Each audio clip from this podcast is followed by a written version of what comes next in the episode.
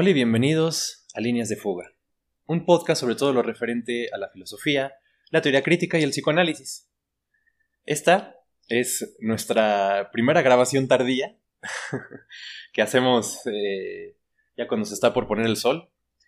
Así que el, que nos escuche tendría que notarlo, ¿no? Porque si, algo es verdad así eh, en todos estos medios, y si es, hay algo que nosotros creemos es que todo ese tipo de cosas afectan. Eh, pero bueno, yo soy David, soy anfitrión y estoy aquí con mi confitrión, Leo. ¿Cómo te va, Leo? Bien. Encuentro algo cansado, es final de semestre. Ah, sí, sí. Sí, sí, sí. Pero pues bueno, son meros trámites burocráticos. Aquí se viene a discutir lo que de verdad importa. hay, algo que la gente no sabe, ¿no? Y, yo me mencionaba, eh, esto de que esa es la primera grabación tardía y de que entonces eh, un auditor sutil debería notar las diferencias. Pero algo que la gente no sabe es que eh, yo vengo, ¿no? Aquí a, grabar contigo a tu departamento y es la primera vez que llego y las cortinas están abiertas. así que dense cuenta, los que nos escuchan, que nada es arbitrario y de que mi amigo Leo es una criatura crepuscular. Eh, porque efectivamente yo cada que llego y también aquí le abro las cortinas, porque yo soy una criatura solar y por consiguiente, igual si el volumen del habla es mayor de mi parte, eh, esa razón de eso, ¿no? Así que aquí tienen el primer podcast en el que hablan juntos el día y la noche. es momento que la lechuza de Minerva emprenda el vuelo. o la hora de la sombra más corta, como diría Nietzsche. Sí, sí, también como pueden ver, él va a hacer su tesis de...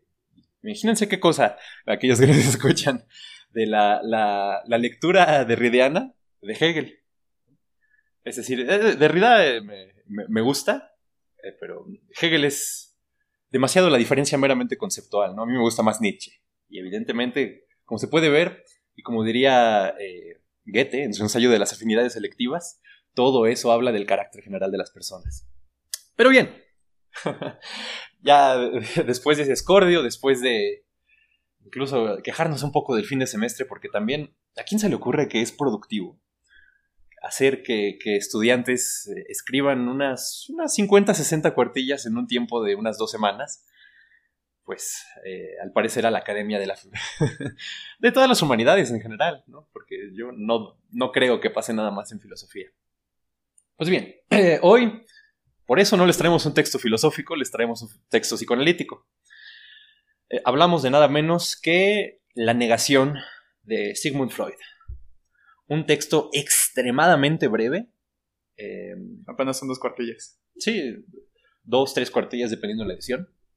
Eh, publicado en 1925. Un texto también ya bastante tardío. ese texto inicialmente fue recibido como un texto en realidad menor, como uno de los pequeñitos ensayos de metapsicología, en los que hablaba de distintos elementos, ¿no? Eh, vaya, ocupaba un lugar parecido a como por ejemplo el, texto que tiene sobre la conquista del fuego, que es igual textos menores de extensiones de menos de 10 páginas, en realidad destinados a anotaciones para la práctica clínica, para cosas extremadamente puntuales, no libros más amplios como Totem y Tabú, como El malestar en la cultura, como Más allá del principio del placer. Después, sin embargo, eh, y esto creo es de una forma predominante para eh, aquellos orientados hacia la práctica clínica, eh, fue recuperado. Hoy en día, si tú vas a estudiar psicoanálisis, de la gente que yo he escuchado que estudia psicoanálisis, es un texto en el que siempre se fijan, que sí o sí, obviamente jamás vas a leer la obra completa de Freud en ninguna maestría de psicoanálisis porque no eres inmortal, pero siempre va a haber una lectura eh, de la negación. Y yo creo que es en realidad porque presenta muchos elementos clave de este pensador y sobre todo de su pensamiento ya maduro. ¿Cómo logra él articular con, con, ejemplos extremadamente concretos, porque en realidad son muy concretos, nociones súper complejas, extremadamente complejas, sobre cómo funciona el inconsciente y precisamente esta existencia profundamente ambigua ¿no? Eh, de lo que surge en la asociación libre. Porque la asociación libre es, algo siempre fronterizo, ¿no? Está entre lo consciente y lo inconsciente. eh, es de que dentro de lo consciente, de lo que tú estás dice y dice y dice, de repente sale a la superficie, ¿no? Como, como un delfín que de repente sale a tomar agua, aire más bien, de este, cuando estás viendo al mar. Igualmente, de repente el, analista como secretario del inconsciente está ahí viendo cuando de repente salen este tipo de existencias y la negación es un mecanismo paradigmático y realmente de los más notables de los que el analista se puede servir para su propia práctica. Eh, pues bien, antes de empezar, vamos a ir comentándolo. El texto es tan corto que iremos comentándolo párrafo por párrafo y diciendo algo a partir de los elementos. Eh, pero antes de eso, te quería preguntar a ti, Leo, ¿qué te pareció esta lectura? Pues sí, tienes razón. Sobre todo es un texto enteramente clínico. Es este. No es un texto que uno leería si no desea volcarse a la práctica clínica. es decir, no es como el malestar en la cultura, por ejemplo, que uno puede hacer un poco de filosofía política a partir de él. No es como, por ejemplo, el caso de la interpretación de los sueños, que es una lectura más este, eh, teórica, sino que en este caso sí estamos hablando de algo que sucede enteramente dentro del consultorio. Sí, y de hecho eh, podemos ver lo que en Freud hay estos dos elementos, ¿no? Lo que es la especulación teórica, porque Freud en realidad hacía teoría por medio de la especulación, y lo que se extrae directamente de la práctica clínica. Eh, y es, maravilloso porque aparte Freud te lo dice abiertamente en todos sus textos. Es, por ejemplo, en Más allá del principio del placer, que es un texto que debe de estar cercano a las 100 páginas, ya lo comentaremos más adelante en un futuro episodio, pero es un texto que en realidad tiene 15 páginas de observaciones clínicas y de repente tiene un párrafo en el que dice, lo que sigue es una especulación. el resto del libro. lo, mismo sucede en este, el chiste y su relación con el inconsciente. Sí, y, nos damos cuenta de que en realidad cuando hace sus formulaciones teóricas más duras, eh, siempre empiezan por ese tipo de especulaciones, dice él, ¿no? Eh, entonces es, es, es, maravilloso porque siempre, creo yo, lo, más interesante de leer realmente sí es la especulación, pero a su vez como, eh, por así decirlo, de un pequeño, como, es como si tuviera un, germen, ¿no? Eh, tuviera la planta de la práctica clínica y entonces él la planta y a partir de esa crece una especulación propiamente dicha que se hace mucho más compleja. Es, muy bello, ¿no? Y es realmente el síntoma de un gran pensador que era Freud. Eh, despéjame una duda. Sí. Si mal no recuerdo, este texto está escrito después de, del caso Dora. Sí, sí. Sí, la mayoría de... De, hecho, los textos más famosos de, de casos clínicos concretos son eh, más bien de, épocas un poco más tempranas, ¿no? Eh, también eh, el de Anao, por ejemplo, el del hombre de las ratas. Si no estoy equivocado, sí son anteriores a 1925 todos estos. También, el, aunque no es un caso clínico, su lectura sobre Schreber también es anterior.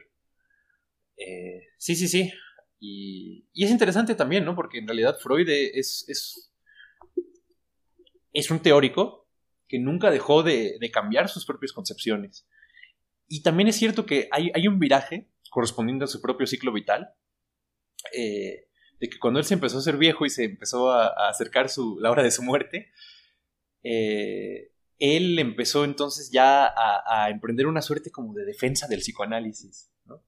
porque e, él empieza a sacar textos como cinco obstáculos para la práctica psicoanalítica. Acerca de los rechazos este, a la práctica psicoanalítica también. Bueno, no, recuerdo el título exactamente, pero la idea es esa. Sí, sí, sí, y, entonces es este... O sea, de, repente hizo un giro para querer asegurar su legado. ¿no? Eh, entonces tenemos en una primera instancia, por ejemplo, al Freud de la interpretación de los sueños es un Freud casi, casi que es un gran experimentador del pensamiento. Y después, en efecto, cuando se hace viejo, dice, ok, este es mi descubrimiento, ahora voy a asegurarlo para que no se cometa, que, de todo, no importó, ¿no? Para que no se cometan tantos abusos conmigo. y vaya que no, importó porque, hombre, lo que hicieron los... Los Jungianos. Los, no, hombre, y, peor todavía los freudianos que fueron a Estados Unidos. Su sobrino. Sí, sí, sí. No, o sea... los lacanianos. Ah, eso es bueno, puede ser. Sí, sí, sí. No, realmente hay mucho de Lacan que no es Freud. Sin duda que no. Ah, y, Lacan es muy raro, porque sobre todo cuando te dice esto es un retorno a Freud, lo es solo de una forma extremadísimamente acotada, ¿no? Pero eh, Jung, lo bueno es que pues hubo una separación ya incluso temprana dentro de Freud y creo que, es, es, es, muy sintomática, ¿no? Esa, esa incapacidad de Jung de asumir la sexualidad del inconsciente. Sí. Eh, sí, sí. Es, es, muy fuerte, ¿no? Pero, vaya, ya eso puede ser tema para otro día. Puede ser, ya, ya podremos, no sé, en, algún otro texto, quizá algún día leer a Jung y criticarlo. Porque eso no es, es, un poco más magia que psicoanálisis. Creo que es más interesante meterse en cuadro antes que leer el libro rojo de Jung. y es la misma experiencia. Sí, bueno, aún así, mira, el libro rojo era sus sueños, al final de cuentas, ¿no? Es, es, es sintomático que el, libro más importante de, de, Jung no sean sus grandes escritos teóricos, sino su libro de sueños. Pero es, yo creo que es un paralelismo con Freud, o sea, el mismo Freud eh, era criticado por el, el autoanálisis. Sí, pero es que es, de una forma muy distinta. Por ejemplo, piensa, eh, también hay la, la, presencia de sueños de Freud, ¿no? En su obra. Por ejemplo, eh, el famoso sueño de la inyección de Irma, en la interpretación de los sueños. Eh, se puede ver el, paralelo, ¿no? Porque Freud habla de ese sueño, pero en realidad como un ejemplo para su teoría. en Jung, en cambio, es, es una cosa rarísima lo del libro rojo, ¿no? Porque te habla así de aparte es una cosa que, reivindica toda suerte de individualismos del peor género, creo yo, ¿no? Porque precisamente eh, es esta clase de espiritualidad muy New Age, ¿no? Que, obviamente no era así concebida por Jung, porque hasta Jung se lo ha traicionado, hasta Jung se lo ha hecho más barato de lo que era. pero... Pero sí es cierto. Pero, no, claro, ¿no? y, pero la facilidad con la que puede ser cooptado para fomentar esta clase de discursos, como por ejemplo el de contemporáneamente el de Jordan Peterson. Sí. Cómo a Jordan Peterson le encanta eh, Jung y cómo lo puede utilizar eh, realmente para sostener un discurso, pues, éticamente profundamente neoliberal. ¿no? Que todos somos Robinsones, aparte, todos estamos en este viaje en el que cada quien es su propio héroe personal. Vaya,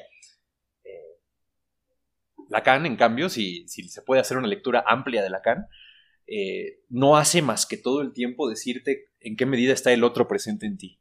Y el deseo que tú crees que es tan tuyo es el deseo del otro. y es decir, unas, en Lacan hay una gran socialización de Freud. Sí. ¿no? Eh, porque incluso en Freud, eh, sin querer extenderme más, sus escritos ya de, de, psicología colectiva, de crítica de la cultura, en realidad no transforman mucho eh, los conceptos, es decir, un psicoanálisis colectivo en realidad sigue usando los mismos conceptos de un psicoanálisis individual en Freud. En Lacan no es tanto el caso, porque precisamente ya hay una subversión del yo y de toda tendencia a engordar al yo en Lacan. Eh, cosa que en Freud no es tan clara. Y que, por ejemplo, su hija, Ana Freud, eh, es una psicóloga del yo justamente en ese ejemplo estaba pensando, este, la terapia grupal que se deriva de la teoría psicoanalítica de, de Anna Freud es muy distinta a la que se deriva, por ejemplo, de la teoría lacaniana. Sí, sí, sí, sí. Sí, no eran las mismas clínicas que abrió Anna Freud en Estados Unidos que la clínica en la que trabajó este Félix Guattari, por ejemplo. Sí, claro, Guattari también era su propia cosa, ¿eh? Pero... Pero, pero es cierto, vaya, que no es casual que Guattari haya sido discípulo de Lacan y que precisamente esa noción que él tenía, ¿no? Del eh, psicoanálisis transversal, por así decirlo, precisamente con un gran énfasis en los grupos, ¿no?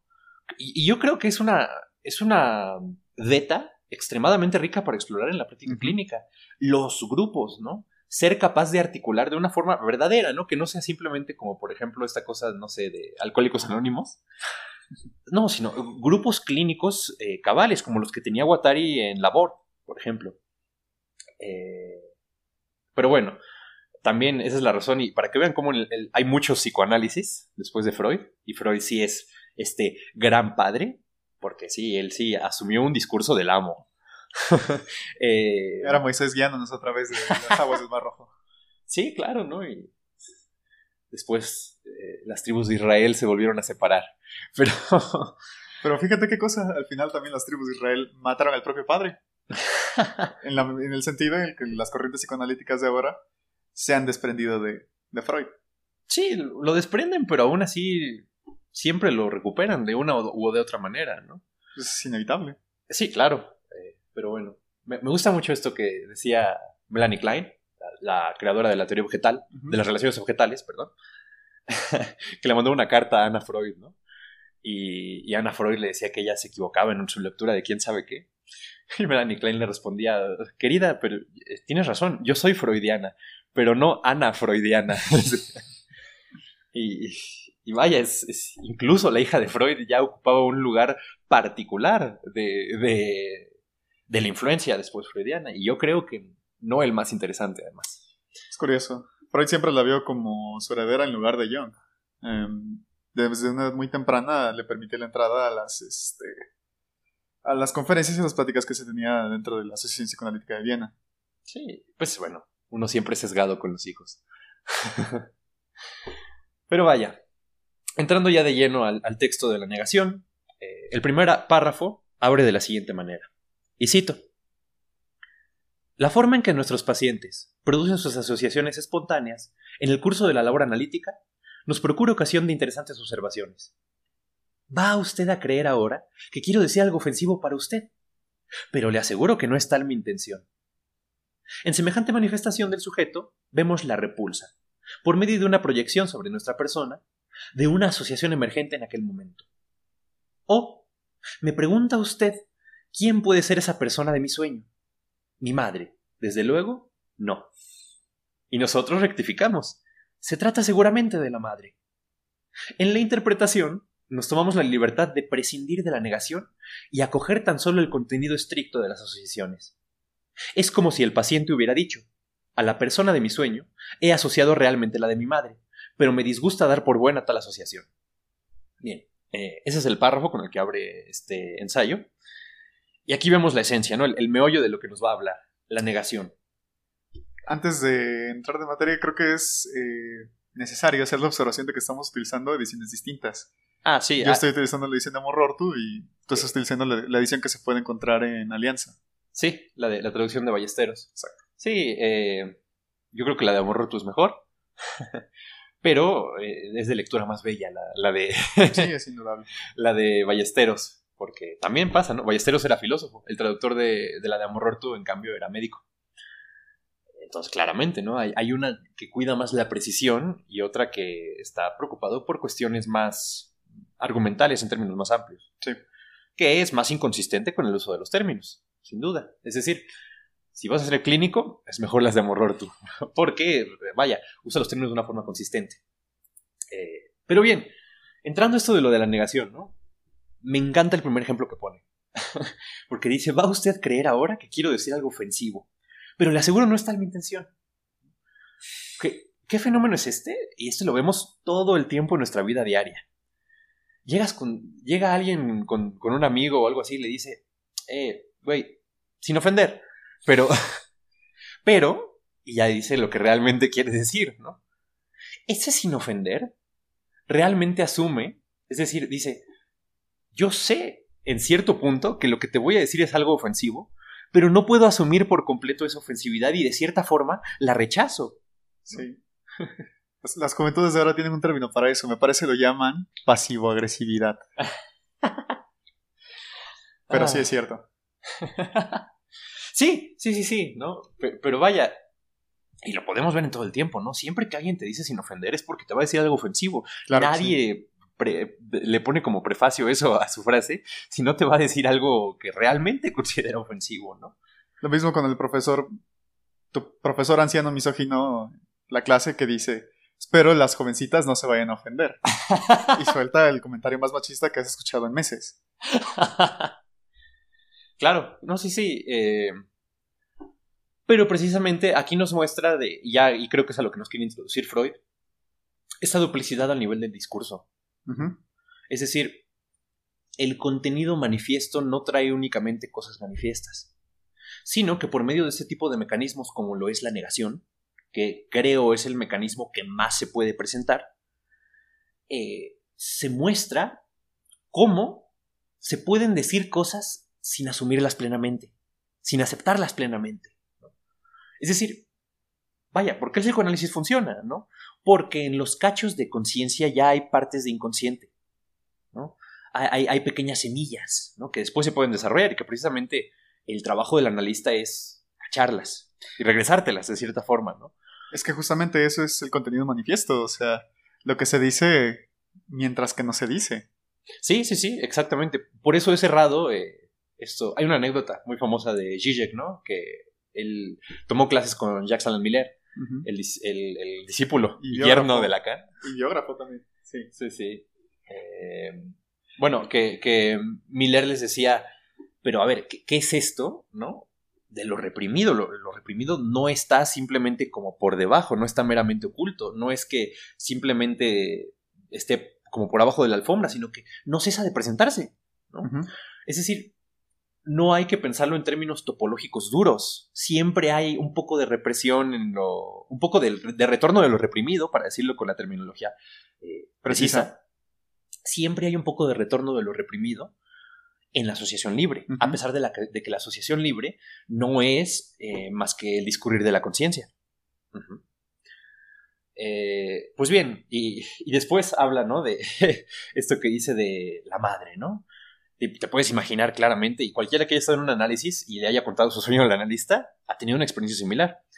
Había una persona que tal, el psicoanalista siempre, que pase algo así te va a preguntar quién crees que era esa persona. No sé, ya bueno, adivina. Eh, y le dices, pues no, y si le respondes algo así de, segura, mi madre no era, ¿no? Eh, el psicoanalista puede estar seguro de que lo era y de que tú sabes en cierto punto de que era tu madre, pero es la indicación de que esto es algo que a mí me gustaría reprimir, pero que puede presentarse al nivel de la conciencia porque está recubierto eh, de la negación. E, esta, y yo creo que esa es la esencia de este ensayo, para adelantarla. El inconsciente no tiene no. Es decir, en el inconsciente no hay contenido negativo. La facultad de hacer un juicio en términos eh, intelectuales, es decir, la facultad de afirmar o negar algo sobre algo, es de la conciencia. Sí, claro. Eh, todo el contenido que hay en el inconsciente es por, por, consiguiente una positividad pura. No, hay una negación. Eh, y, pero también, entonces, vayamos adelantando la consecuencia, la conciencia misma solo surge por medio de la negatividad. Es decir, la conciencia es algo así como el síntoma de la negación de lo inconsciente. Y no al revés. ¿Ves? Eh, no. sé. O sea, entiendo lo que me dices. Sin embargo, por alguna razón me es problemático. Siempre he pensado que la conciencia es. ¿Primaria? Primaria, más que primaria, inmanente. Mm. Es que. Bueno, pensémoslo en términos psicoanalíticos. Ok. No. Pensémoslo en, la famosa metáfora, ¿no? Topológica de Freud, ¿no? Digamos, esta, mente dividida entre ello, yo y super yo. Todo el mundo ha visto, y si no, búsquenla, eh, los que nos escuchan, la imagen del iceberg en Freud, ¿no? Eh, el ello está completamente sumergido. El ello sí es completamente inconsciente el super yo tiene una parte, tiene la mitad en el inconsciente, la mitad en la conciencia. Hay una pequeña capita de, preconsciente, no vamos a hablar de eso ahorita. Eh, y el yo es completamente consciente, ¿no? Entonces, pensemos eh, en el yo, en términos más precisos, ¿no? Aquello de lo que tú eres consciente, la experiencia que tú puedes eh, recuperar y convocar de una forma en la cual no sea como eso que piensas antes de dormir, por ejemplo, porque eso ya no lo controlas tú, sino la que puedes convocar a voluntad. Digamos, lo haces por mediación del yo. Ese yo solo puede surgir cuando hay una represión originaria. Para Freud hay dos, al menos esa es mi lectura. En Freud hay, dos represiones. Eso no es mi lectura, eso es, verdad, ¿no? Está la represión originaria y las represiones concretas de un contenido particular que tú reprimes. La represión originaria es por la que surge la subjetividad misma. Por eso el sujeto está escindido. El no hay sujeto si no estás escindido. Ok, sí, ¿Eh? sí, sí. sí, estaría de acuerdo contigo. Bueno, no es que estaría de acuerdo contigo, así es. Eh, y por consiguiente la conciencia, al menos, ok, para hacerlo más claro y más acotado, la conciencia, al menos como nosotros la experimentamos, porque no, ok, ¿no? Va, va, a decirnos alguien que, ah, es que no, cuando tú meditas dos horas y llegas al Satori o, o el estado de nirvana, ya no es esta conciencia del yo, pero sigues estando consciente, pero ya no la haces una individualidad. Va, de acuerdo. Este, pero la conciencia experimentada, sí, fenomenológicamente. La conciencia que experimentamos todos los días en nuestra vida cotidiana no surge porque nos experimentamos como un yo, como un sujeto, más que sobre la represión, más que como síntoma de una represión primaria. Más que como el surgimiento de esa función reguladora que, que va a regular más que precisamente tus propios instintos. Sí. Hay otro texto de Freud que habla de esto, que es eh, precisamente habla de este, los instintos y sus destinos. Es un texto de 1915, si no mal recuerdo. Eh, pero, pero como pueden ver, eh, ¿por, qué les traemos este texto que podría parecer menor? Es extremadamente importante porque habla de un montón de cosas en un espacio súper chico. Esa es mi aspiración. Si yo un día escribo... Quédale, Oceano. Es que sí, sí, claro, ¿no? En, en, Deleuze pasaba lo mismo. Ya al final escribió unos libros, así que tú ves, por ejemplo, lees, escuchas los seminarios. Eh, Gilles Deleuze, filósofo francés de segunda mitad del siglo XX, ¿no? Ya lo hemos mencionado varias veces en los podcasts. Eh, ves los seminarios y entonces hay como hora y media de, de plática así en el seminario que son dos que son dos oraciones en el libro escrito. Pero es que, eh, es que claro, es brillante porque entonces cada frase es como para para gozarla, como para bailar un rato con ella. pues igual en ese texto de Freud, ¿no? Respecto a lo que mencionabas sobre la conciencia, pienso en el super yo. Ok. El super yo es super porque es un ideal del yo. y lo que estaba pensando, ahora que mencionas esto de la represión, es que el super yo entonces es represión montada sobre la represión. Bueno, sí, eh, podemos regresar a esto que hablábamos, que, de hecho los episodios anteriores que van a salir antes de este son los del malestar en la cultura, ¿no? Sí. Es decir, son los dos episodios anteriores. Y esto que decíamos, de que el super yo no surge sino sobre el castigo. Primero te castigan, sí, sí, después eres culpable. O sea, te sientes culpable. Sobre ese sentimiento de culpa, esa culpa introyectada, en realidad porque el super yo es agresividad introyectada. También, eso es la misma tesis de Nietzsche en la genealogía de la moral. Eh, es donde nace eso que, por ejemplo, después varios filósofos pudieron llamar la conciencia moral, que es el super yo.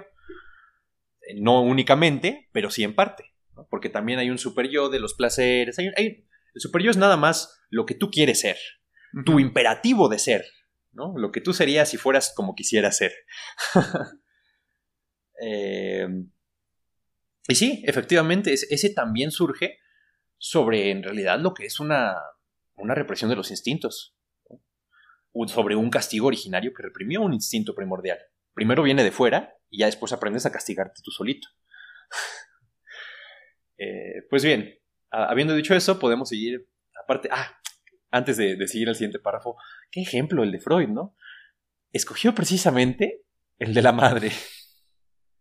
No sabe que estaba fomentando. un meme.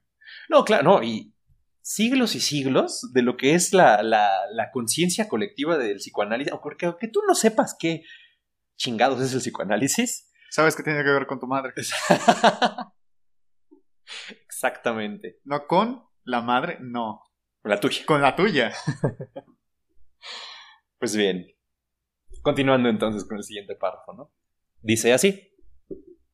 En ocasiones, nos es dado lograr muy cómodamente la aclaración buscada de lo inconsciente reprimido. Preguntamos, ¿qué es lo que le parece a usted más inverosímil en la situación de que tratamos? ¿Qué es lo que le pareció más extraño y ajeno a usted? Si el paciente cae en el lazo y designa aquello que más increíble le parece, habrá contestado con ello, casi siempre, la verdad buscada. Un acabado paralelo de este experimento surge frecuentemente en el análisis de los neuróticos obsesivos que han sido ya iniciados en la comprensión de sus síntomas he tenido una nueva idea obsesiva, y en el acto se me ha ocurrido que podía significar tal y tal cosa. Pero no es posible que así sea. Pues entonces, no podría habérseme ocurrido. Aquello que el sujeto rechaza con esta motivación, tomada de las explicaciones recibidas durante la cura, es, naturalmente, el verdadero sentido de la nueva representación obsesiva. Eh, bien. Estaba pensando que al leer este texto le estamos dando armas a los pacientes. armas para justamente no caer en la trampa.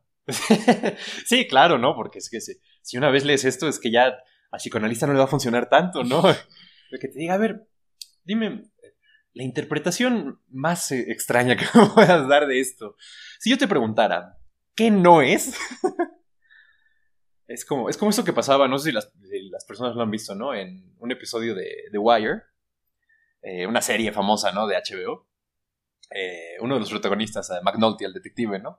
Le decía un, un detective amigo suyo, decía, cuando te preguntes, cuando te pregunten a qué lugar no quieres ir, a qué lugar no quieres que te transfieran después de este caso, porque él se había metido con los intereses de muchos este, de los que estaban por arriba en la jerarquía, ¿no? Le decía, no les vayas a decir realmente a dónde no quieres ir. Eh, y es, es pasaría algo muy parecido con el, psicoanálisis, ¿no? Eh, como dice Freud, el lazo te lo tiendes, vaya como en las caricaturas, ¿no? Eso que de repente pisas el pie y ¡fum! lo jala se hace, y te tira. Pero es precisamente lo que ocurre, ¿no? Al creer tú que le estás diciendo algo que, es decir, es más fácil que tú digas lo que realmente hay en tu mente, porque, no lo, porque el psicoanalista te está dando la herramienta de no asumirlo. Ok, dime algo que tú no vas a tener que asumir. Dime algo que tú no vas a tener que aceptar, de lo cual no te vas a tener que hacer cargo, sino todo lo contrario. Fíjate, esa es una posición muy terapéutica, pero terapéutica en, en el sentido o en el nombre de esta corriente de filosofía judía de la antigüedad. Ok, explícame. Eh, pues es donde, de, donde Freud saca la palabra este, terapia. Eh, son, bueno, eran una secta judía que vivía a las afueras de Alejandría y este, se dedicaban al estudio de la medicina, eh, a las artes curativas. Y justamente lo que hacían era proporcionarle al, este, al paciente a través del habla una serie de herramientas para aliviar sus dolores. Y en este caso es exactamente lo mismo. El analista te está posibilitando no asumir un pensamiento. Hmm. Sí, sí, sí, y es cierto, ¿no? Y, creo que esa es una de las claves cuando de si es posible hablar de un término de un análisis, ¿no? El momento en que el analista de repente empieza como a salir sobrando eh, en lo que pasa con el con, con, el analizante, es cuando empiezas a poder eh, darle término ¿no? a un análisis, al menos esa es la, teoría, como yo la entiendo, porque precisamente ya ha interiorizado esta función, eh, no sé si de escepticismo, pero sí de una capacidad autorreflexiva más grande, no sobre lo que tú mismo piensas, sino lo que tú dices, lo que de repente te sale. Y esto también, a cualquier persona que haya ido a análisis suficiente tiempo, no tienes que ir mucho tiempo para que te empiece a pasar eso, de repente dices cosas y empiezas a pensar sobre lo que dijiste. Es, así, ¿por qué tuve este desliz? Vaya, es, es, como si los niños em, empezaran a preguntarse por qué le dijeron mamá a la maestra. que es obvio, pero pero es exactamente lo mismo. Todos tenemos situaciones en las que decimos una u otra cosa. Aparte de unas terribles, terribles, terribles, ¿no? Yo cuando leí este texto, es la tercera vez que lo leo. Aparte, una de las veces que yo lo leí fue cuando, cuando estaba en análisis. Mi psicoanalista me dijo, ah, te recomiendo mucho que te leas este, ¿no? Si te lo puedes leer y, hay... ¿Qué cosa, no? Sí, no. Fatal, ¿no? Pero, pero peor, voy a contar una, historia, no voy a, contar el contenido concreto de la historia, porque... Pero yo me acuerdo... Eh, Pero si nos vas a contar el contenido manifiesto de la historia. Parte. Yo, yo estaba eh, en una encrucijada. Ya... El, nuestro auditorio se podrá imaginar de qué. y entonces yo me acuerdo que yo en una, en una determinada encrucijada, yo le dije, ah, estoy en esa situación en la cual tengo que elegir una u otra cosa, pero lo que no me puede pasar, no puedo estar en una situación en la cual yo haya elegido las dos. y obviamente, lo que me terminó sucediendo es que traía yo un, pie en un camino y un pie en el otro. Y obviamente el, que absorbe todo eso es la psique. Empiezas a, volverte súper neurótico, por supuesto, ¿no? Por ejemplo, en la confusión de vocaciones, ¿no? Pensémoslo. Eh, tú quieres estudiar dos cosas y, y entonces decides estudiar dos carreras a la vez y ninguna de las dos las estudias bien. Ninguna de las dos. Es como si tú le dijeras al analista, es que a ver, ya voy a salir de la prepa, tengo que escoger una de las dos carreras. Lo que no me puede pasar de ninguna manera es estudiar las dos. es, de repente encontrarme así con que me esté haciendo las dos, porque yo sé que nos va a hacer bien. Y obviamente, eh, vaya, lo que le está diciendo el analista es yo quiero hacer las dos, pero, pero es algo que no quiero asumir que quiero. ¿Ves? Yo quiero hacer las dos cosas. Yo quería hacer las dos cosas. Pero no podía asumirme a mí mismo, no podía asumir al nivel de la conciencia. Eso es, es, algo que yo prefería reprimir. Porque no, no era práctico al nivel de mi conciencia. O en otros casos puede ser no era moral, no es algo que yo dijera. Es, es que es justamente eso. Tú decías, es algo que absorbe, o quien paga los platos rotos es la psique. Sí. No. Quien paga los platos rotos es el super yo. Ah, no, pero el super yo te los hace pagar, más bien es el que, te, es el que te trae el ticket. sí, es cierto. Es el, prestamista que viene a romperle los brazos a tu pobre yo. que ese nada más quería regular las cosas, hacerte llevar una vida más llevadera. Y como triunfó tu ello, porque de todas formas hiciste lo que tú quisiste. Es que justamente eso iba. En un nivel, en un nivel de ello se puede asumir. Sí. Pero, o sea, sí, ¿a, qué costo, no? Sí, claro, porque ya tienes una moral, ya tienes un ideal de autorregulación. Ya tienes culpa. Ya tienes, ya tienes un ideal de lo que tú puedes, quieres y desearías estar haciendo, de cómo te quisieras ver a ti mismo, y eso no concuerda con tus instintos, ¿no? Pero este. Pero yo me acuerdo cuando leí esto y dije así de, oh, Dios mío. es, es, que es verdad. ¿Qué le acabo de decir al analista? sí, sí, sí, sí. No, ¿qué es el podcast sin alguna clase de asociación libre? Pero bueno, continuando con el tercer párrafo, eh, dice lo siguiente. El contenido de una imagen o un pensamiento reprimidos pueden, pues, abrir ese paso hasta la conciencia, bajo la condición de ser negados. La negación es una forma de percatación de lo reprimido. En realidad, supone ya un alzamiento de la represión, aunque no, desde luego, una aceptación de lo reprimido. Vemos cómo la función intelectual se separa en este punto del proceso efectivo. Con ayuda de la negación se anula una de las consecuencias del proceso represivo, la de que su contenido de representación no logre acceso a la conciencia, de lo cual resulta una especie de aceptación intelectual de lo reprimido, en tanto que subsiste aún lo esencial de la represión. En el curso de la labor analítica creamos muchas veces una variante importantísima y harto singular de esta situación. Conseguimos vencer también la negación e imponer una plena aceptación intelectual de lo reprimido, pero sin que ello traiga consigo la renovación del proceso represivo mismo. Vaya, ¿qué se dice en este párrafo? Eh, la negación es una forma de aceptar las cosas al nivel del intelecto, pero no al nivel de los afectos. Y no es una forma que ocurra dentro del consultorio. Sí, o no, nada más dentro del consultorio. Es decir.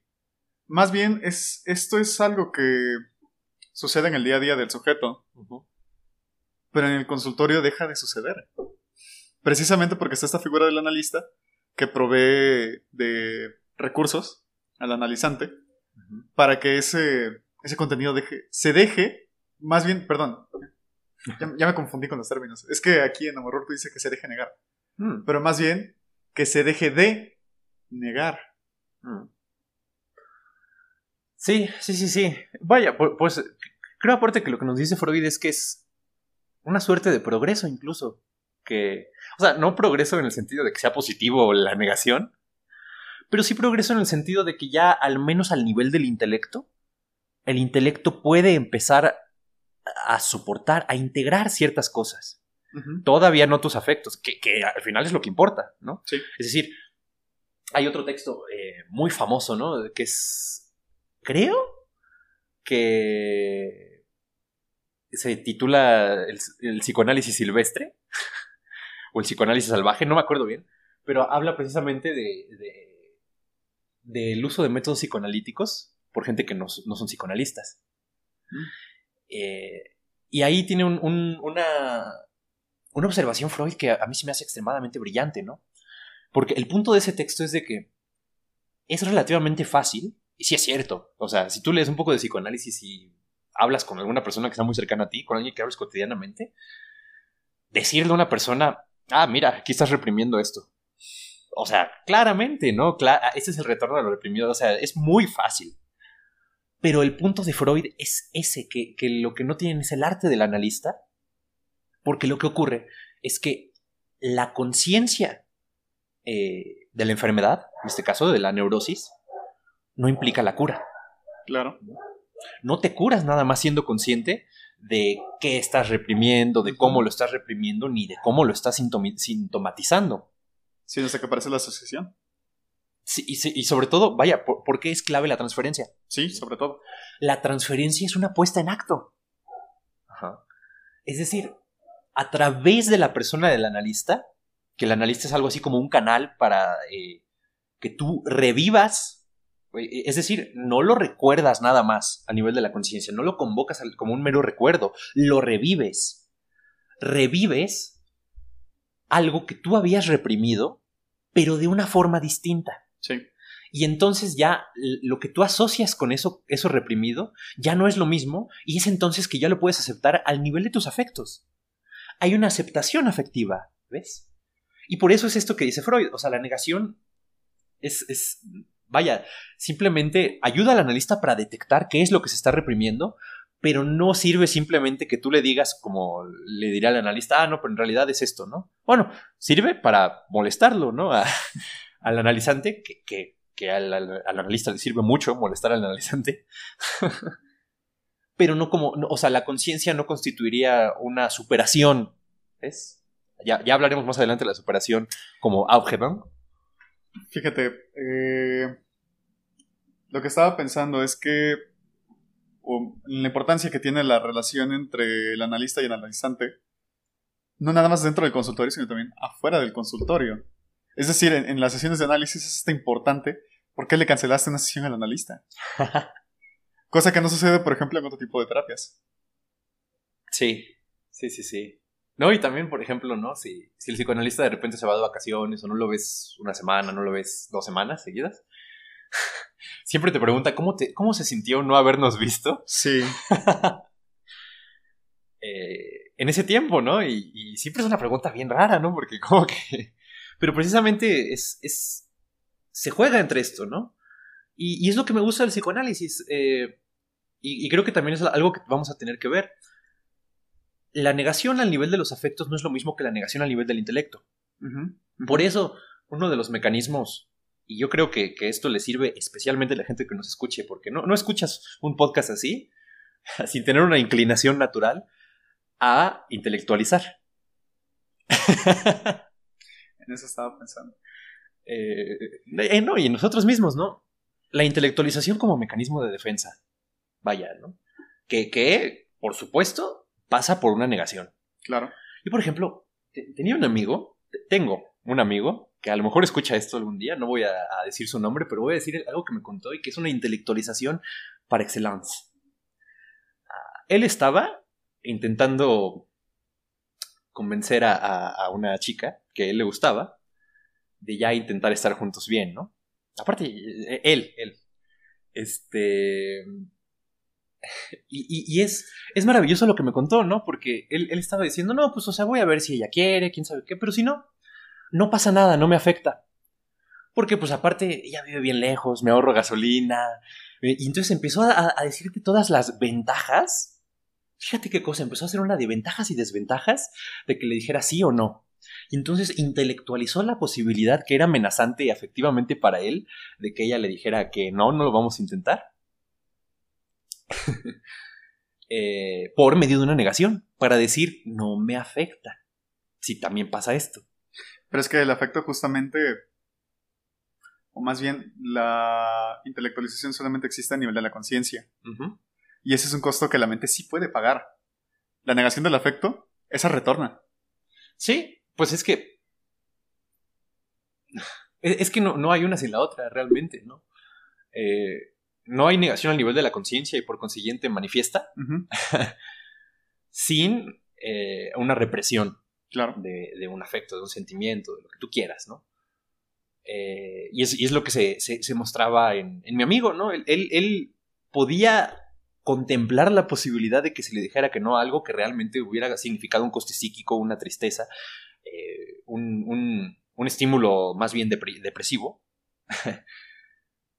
a costa ¿no? de intelectualizarlo, es decir, de proveerlo de un mecanismo de defensa. Otra vez, puedo hacer llegar a la conciencia algo que yo quiero reprimir, que es esta posibilidad que yo no quiero, a costa de recubrirla de la negación, ¿no? Es algo así como un impermeable. le pasas el impermeable para que todo lo realmente amenazante no le caiga a ese contenido y entonces llega a la conciencia, pero no llega a tu corazoncito. Bien, pasando ahora al siguiente párrafo, dice lo siguiente. Dado que la misión de la función intelectual del juicio es negar o afirmar contenidos ideológicos, las consideraciones que preceden nos conducen al origen psicológico de esta función. Negar algo en nuestro juicio equivale, en el fondo, a decir, esto es algo que me gustaría reprimir. El enjuiciamiento es el sustitutivo intelectual de la represión y su no un signo distintivo de la misma, un certificado de origen, algo así como el Made in Germany por medio del símbolo de la negación, se liberta el pensamiento de las restricciones de la represión y se enriquece con elementos de los que no puede prescindir para su función. Fin del párrafo. Eh, esto es algo que lo saben perfectamente bien porque lo padecen todos los días los obsesivos. Sí, sí, sí, sí. Porque, vaya, ¿qué hace un obsesivo? El obsesivo se imagina siempre la peor situación que puede pasar. ¿no? Es decir, es esta persona así que, por ejemplo, otra vez, ¿no? Porque aparte, la vida amorosa, la vida amorosa siempre es el ejemplo en donde más vulnerables estamos y por consiguiente donde más manifiestos son todo este tipo de mecanismos. Pero no sé, eh, vas a salir con una persona que te gusta mucho, alguien obsesivo, se va a imaginar lo peor que puede pasar. Y siempre, y, ¿sabes qué es lo peor? Que el obsesivo obtiene un cierto goce de esa imaginación, porque se lo imagina y dice, no manches, ojalá no pase eso, pero al imaginárselo obtiene alguna clase de seguridad, porque dice, ah, bueno, es que ya si pasa, jamás va a pasar, porque aparte nunca son tan malas las cosas como, las, como se las imaginan los obsesivos. si pasa, ya tengo como alguna clase de protección psíquica contra este evento, ¿no? Es decir, hay, hay incluso una suerte como de pulsión paranoica, ¿no? Porque es decir, al vivir de forma adelantada eh, un mal, como la gente que se imagina que se muere alguien muy cercano a, sí mismo, ¿no? Se imagina su propia tristeza y es, yo, creo que es algo que es más común de lo que podríamos pensar. Por eso imaginarte, no sé, estás, no sé, estás recién casado, ah, porque aparte sobre todo es cuando estás recién casado, tan feliz con tu pareja y te imaginas, y si se muere mañana. Sí, sí, sí. Eh, pues es, es, esto, ¿no? Y, Es que, fíjate, ya me puse a pensar en lo que dijiste. Uno, siempre piensa que estas, estas, son clases como de pensamientos intrusivos. Intrusivos en el sentido de que vienen como de afuera. Pero no es cierto, vienen desde adentro. Y lo que sucede es que son repetitivos, pero es que son repetitivos porque están. tienen una carga libidinal. Hay un goce detrás de ellos. Sí, sí, sí, sí. Pues es que vaya, es, lo que nos enseña el psicoanálisis. Eh, el obsesivo goza con, sus, con las compulsiones particulares que tiene, ¿no? Es que yo creo que en general cualquier síntoma eh, se goza. Sí, sí, sí, sí, sí. Que, que yo... Hay, también una corriente muy grande en el psicoanálisis que es así de goza tu síntoma. Muy, en serio, es, es, eh, eso le gusta mucho decirlo a Zizek por ejemplo. Pero es una cosa Terrible. Ah, aparte es bien perverso, ¿no? Porque Sí, claro. es como ser perverso con uno mismo. Eh, pero pues es que realmente es, es ese ensalzamiento de, de cierto punto como de la neurosis también, ¿no? Eh, pero también, y yo creo, y pero esto ya es mi lado más delesiano, que hay un goce que no tiene que pasar por el subsidio. Hay, hay un goce que puedes obtener sin dar un rodeo. ¿no? Sin dar ese rodeo de vaya de. Porque eso, eso es lo malo de los neuróticos. Solo gozan a condición de sufrir. ¿no? Es, es como el ejemplo que ponía Freud en el malestar en la cultura. Es el su, la naturaleza de su placer. Es como el placer que tú te podrías procurar en una fría noche de invierno, bajando el pie desnudo al piso helado para, volverlo a meter. el placer sí, de claro. volverlo a meter y calentarlo. Es, ese es el goce del síntoma neurótico. Es exactamente ese, es el goce que obtienen los obsesivos cuando se imaginan que una persona querida se muere, cuando se imaginan la peor situación posible, porque se sienten más seguros de que ya, si pasa, estoy más protegido contra ello. ¿no? Es como igual, no sé, eh, eh, un clásico obsesivo, regresar a checar que la cerradura de tu casa esté cerrada. Lo- y, y y es en efecto, regresan dos, tres veces y eso, o sea, y se vuelven a, y se sienten mejor. Salen como más alegres de su casa una vez que ya volvieron a checarlo. Pero bueno, Sí, me sucede. No sé. A veces me subo al metro y estoy bolseándome constantemente que no me falten las llaves, que no me falte el teléfono, que no me falte la cartera. Y siempre, siempre está ese pensamiento de me falta. sí, claro, pero es eso, es eso, es eso, es eso. No hay mejor definición del síntoma que es el goce de la falta. Claro. Y es que siempre está como esta sensación de que se detiene el corazón. sí, Como un pequeño infarto. Y hasta pálido te pones. Y sientes la cartera. Y de nuevo, ¡pum! Vuelve a latir el corazón. sí. Y, y es, es- es sumamente interesante aparte cómo eh, el síntoma particular de cada persona dice algo de ella. Sí. Es decir, eh, y eso es lo que nos hace, lo que siempre es más interesante de alguien, es ese tipo de cosas. Las pequeñas cosas. Sí, claro, claro, claro, ¿no? Es, es como... Y en última instancia también, por ejemplo, es, es, es- lo que es una persona, ¿no? Por ejemplo, cuando te enamoras, dime así, si no, tú que has estado en relaciones mucho más largas que yo, eh, cuando te enamoras de repente, como ya terminas por estar enamorado de, por ejemplo, esas gesticulaciones particulares, las muletillas que solo esa persona usa, cuando en realidad una muletilla es como la expresión de la falta, ¿no? La falta de, la, de que el oral no cierra, algo falta ahí. Igual, ¿no? Ese tipo de obsesiones así. Eh, por ejemplo, algo, algo, eso es así, ¿no? Eh, mi, mi- anterior pareja notaba mucho que yo siempre le ponía la alarma al coche tres veces. Y, y aparte así como que lo notaba incluso más que yo, ¿no? Por eso, por eso, la transferencia, decía el psicoanálisis, es una forma de amor. Sí, claro. Pero vaya, continuando, ¿no? Eh, siguiente párrafo, dice lo siguiente. La función del juicio ha de tomar, esencialmente, dos decisiones. Ha de atribuir o negar a una cosa una cualidad, y ha de conceder o negar a una imagen la existencia en la realidad. La cualidad sobre la que ha de decidir pudo ser, originalmente, buena o mala, útil o nociva, o, dicho en el lenguaje de los impulsos instintivos orales más primitivos, esto lo comeré o esto lo escupiré. Y en una transposición más amplia, esto lo introduciré en mí y esto lo excluiré de mí. O sea, debe estar dentro de mí o fuera de mí. El yo primitivo, regido por el principio del placer, quiere introyectarse todo lo bueno y expulsar de sí todo lo malo. Lo malo lo ajena al yo y lo exterior son, para él, en principio, idénticos. Eh, fin del párrafo. Ok, e- este es. Este es grueso. este. eh, nos dice muchas cosas, ¿no? Porque empieza a decir por la, función del juicio eh, vinculada al principio del placer.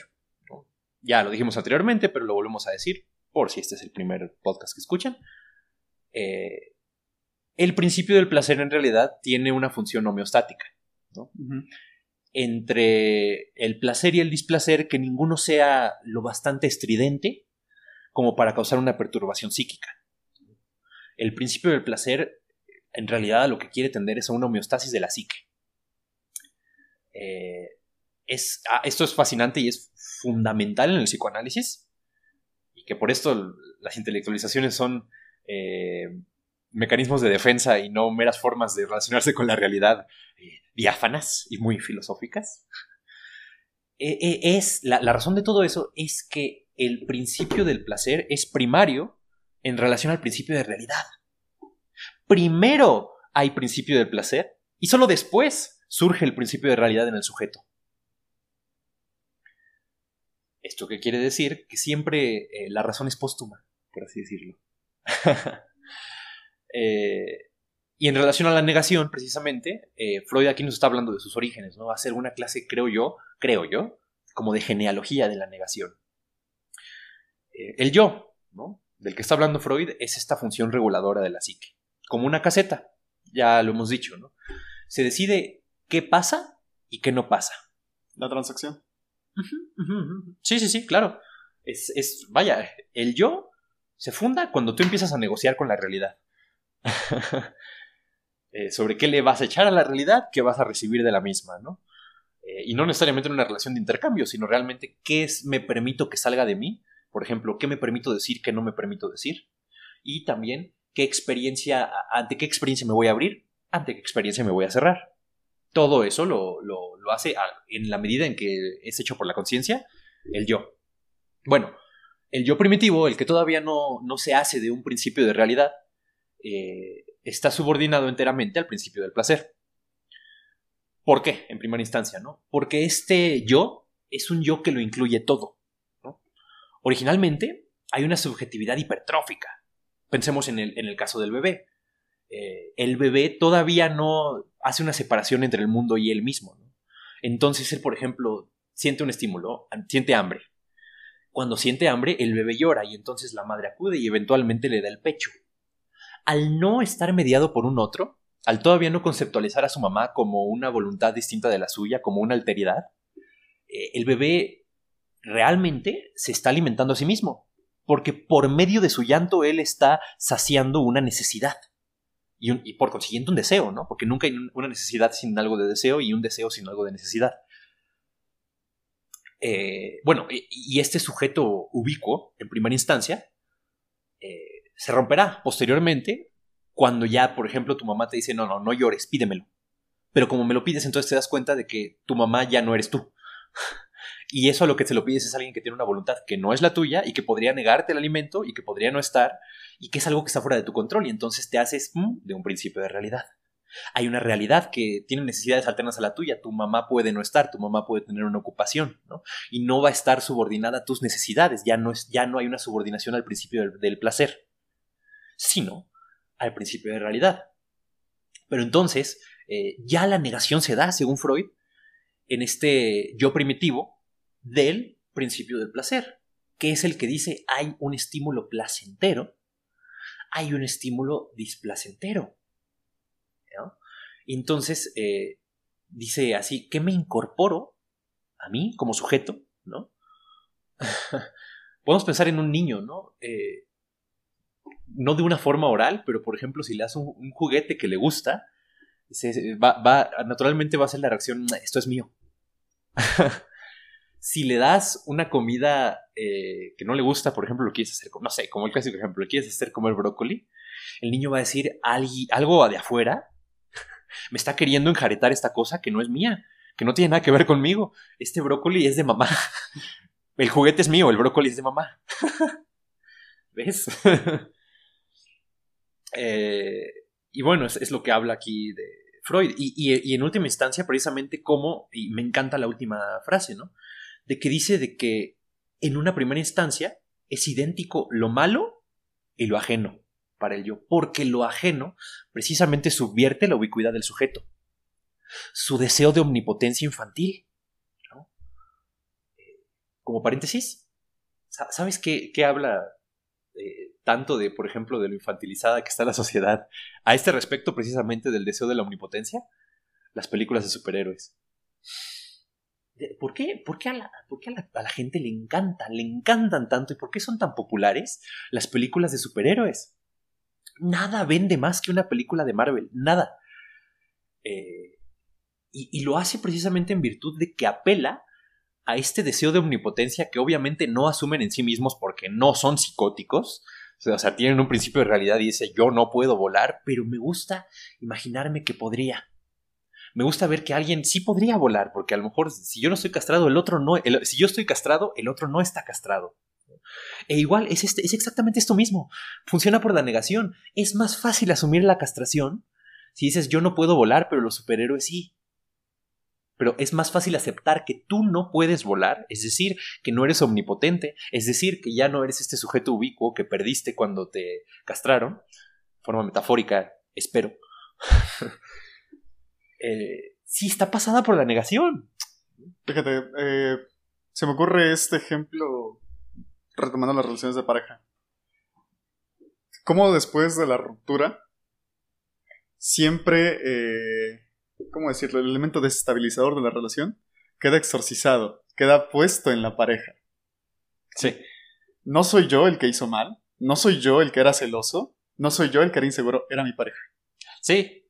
No, vaya, siempre es el otro.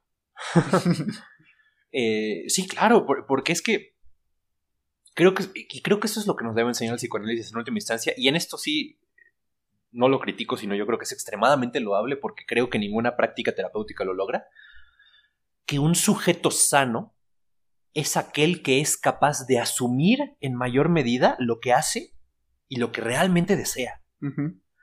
Porque, por ejemplo, es decir, por ejemplo, ¿no? Tú decías, el ser celoso en una relación, ¿no? El psicoanálisis te va a haber ayudado cuando en vez de decir voy a dejar de ser celoso como si tú pudieras decidir sobre lo que tú sientes, puedes decir sí soy celoso. Por ejemplo, ¿no? Cuando un, sujeto que tuviera ese, problema, ese síntoma neurótico, ese retorno de lo reprimido, goza tu síntoma. Eh, eh, eh, no, exacto, exacto, pero es capaz de asumirlo, ¿ves? Es decir, cuando. Y, y, ahí ese es un sujeto extremadamente sano. El que dice, no, sí soy. Este, y sabes qué? Me cuesta un huevo. y la mayoría de las veces no puedo. no serlo. No puedo no serlo, ¿no? Es, lo mismo, por ejemplo, lo que pasa con los alcohólicos. ¿Por qué a los alcohólicos se les dice, siempre así, aunque lleven 30 años sin beber, llegan y dicen, y lo primero que dicen, hola, soy ta, ta, ta, y soy un alcohólico. Porque precisamente ellos asumen, ¿no? Eh, ser alcohólico es algo que jamás se deja de ser.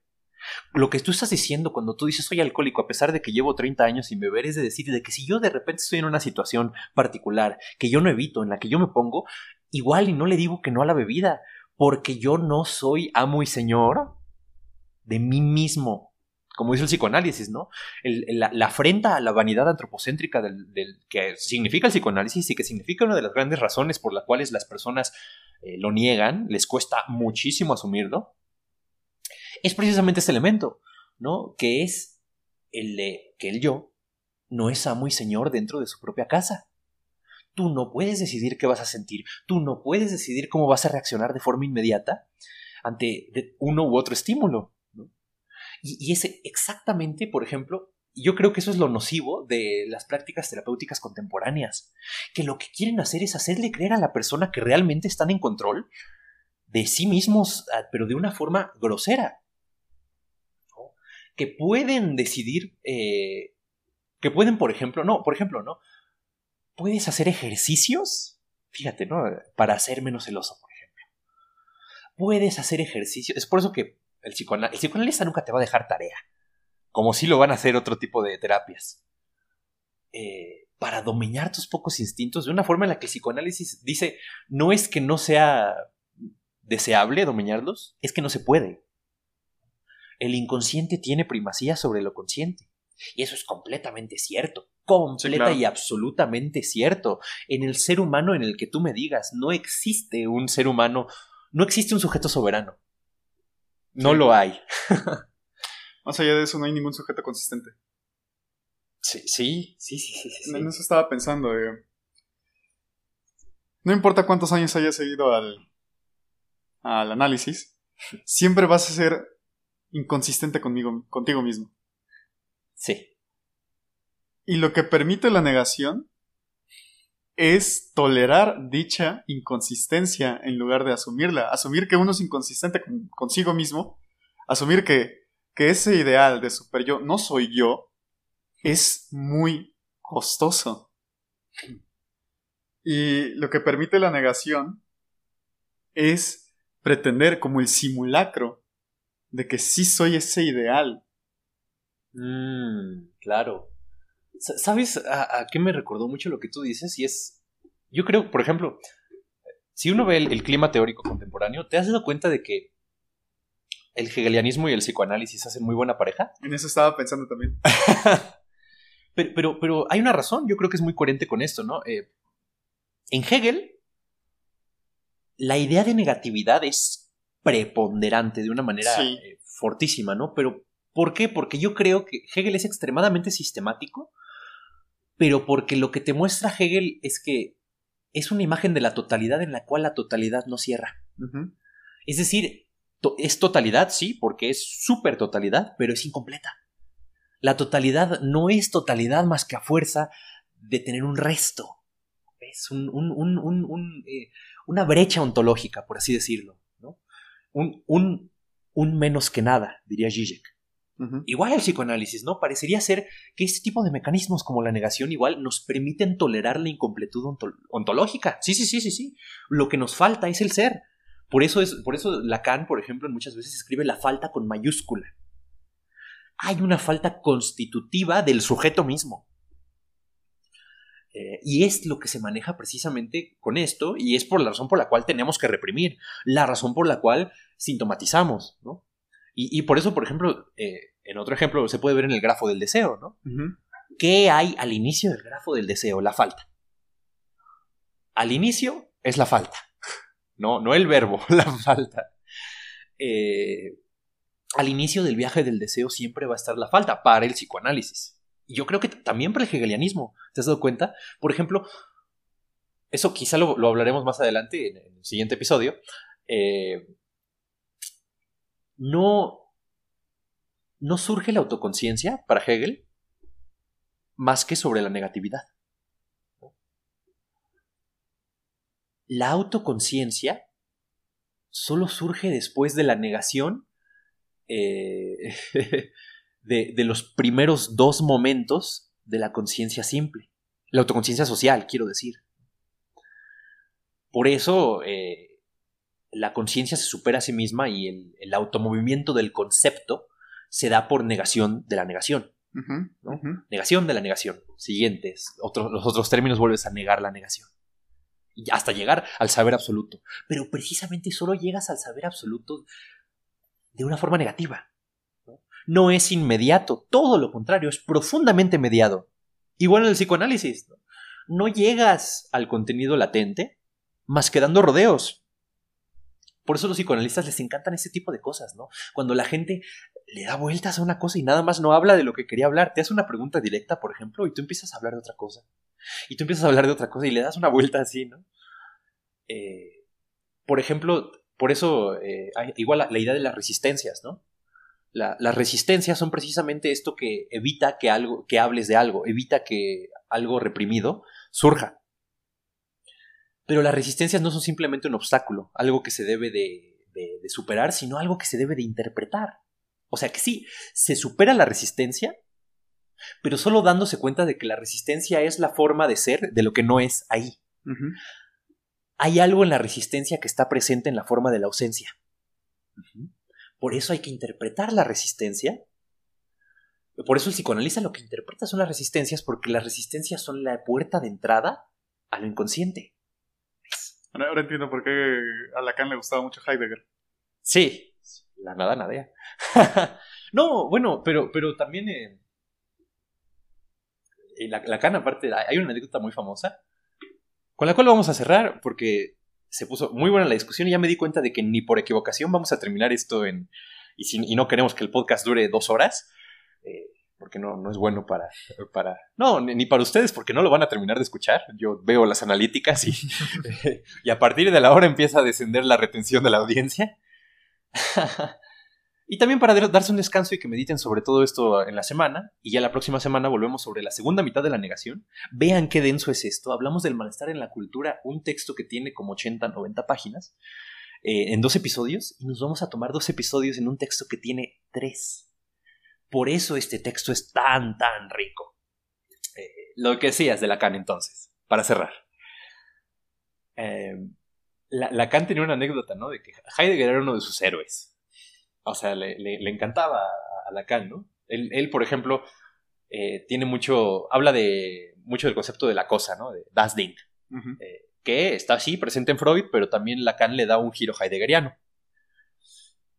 Eh, en Heidegger es famosa, ¿no? La coseidad de la cosa. Eh, sobre todo después de el famoso giro, el Kere, eh, empieza a hablar de qué es lo que hace que una cosa sea cosa, ta, ta, ta, no importa. Bueno, una vez se vieron en Francia, ¿no? Después de que Heidegger lo, ya no estaba en Alemania por nazi, se fue a, enseñar un tiempo a Francia, estuvo un tiempo en Francia, Lacan lo, lo recibió y dicen que iba en el coche, ¿no? Eh, Lacan, la esposa de Heidegger, Elfried, y Heidegger, y Lacan tenía una costumbre de manejar exageradamente rápido. Eh, era bien loco Lacan, ¿eh? Tú, lees algo de su vida y es impresionante que haya tenido teorías tan cabales, porque era una persona rarísima en realidad. Pero le, encantaba conducir rápido y el Fried estaba asustadísima, porque imagínate aparte, ¿no? O sea, eh, era una mujer alemana de campo, además, o sea, de una Alemania rural, que a pesar de que tenían una relación poliamorosa ella y Heidegger, eh, porque pues cada uno tenía otras parejas. Eh, era pues conservadora, pues, ¿no? Era una mujer simple. Entonces, Lacan conduciendo así a toda velocidad, así. Y ella protestaba y Lacan aceleraba más. Y, más, y más, y más, ¿no? Entonces, bueno, eh, ahí se puede ver que Lacan era un perverso. eh, y lo sabía, ¿no? Y, no, y claro que era un perverso. También hay otra anécdota, ¿no? Pero, por ejemplo, ustedes pueden buscar un cuadro que se llama, no me acuerdo, pero creo que se llama La creación del mundo o algo así. Que el cuadro es una vagina. Pintado de una forma sumamente realista. Y Lacan tenía una casa en la que él solía hacer eh, fiestas, reuniones sociales, ¿no? El cuadro lo tenía en su colección personal y cada que había una fiesta lo sacaba y lo ponía en la pared de la sala. Un cuadro enorme que era una vagina. Para que todos ahí lo vieran. La creación del mundo pues bueno, eh, ojalá lo puedan buscar, si no, o sea, lo encuentran seguro, incluso buscando la página de Wikipedia de Lacan, seguro en, alguno de los apartados va a estar. Eh, pero con eso los dejamos, vamos a terminar la segunda mitad de la negación en la siguiente semana. Eso es todo por mi parte, yo soy David, creo que este ha sido nuestro mejor episodio hasta ahora, extremadamente interesante. Eh, y hasta la próxima, espero lo hayan disfrutado. Adiós, Leo. Hasta luego.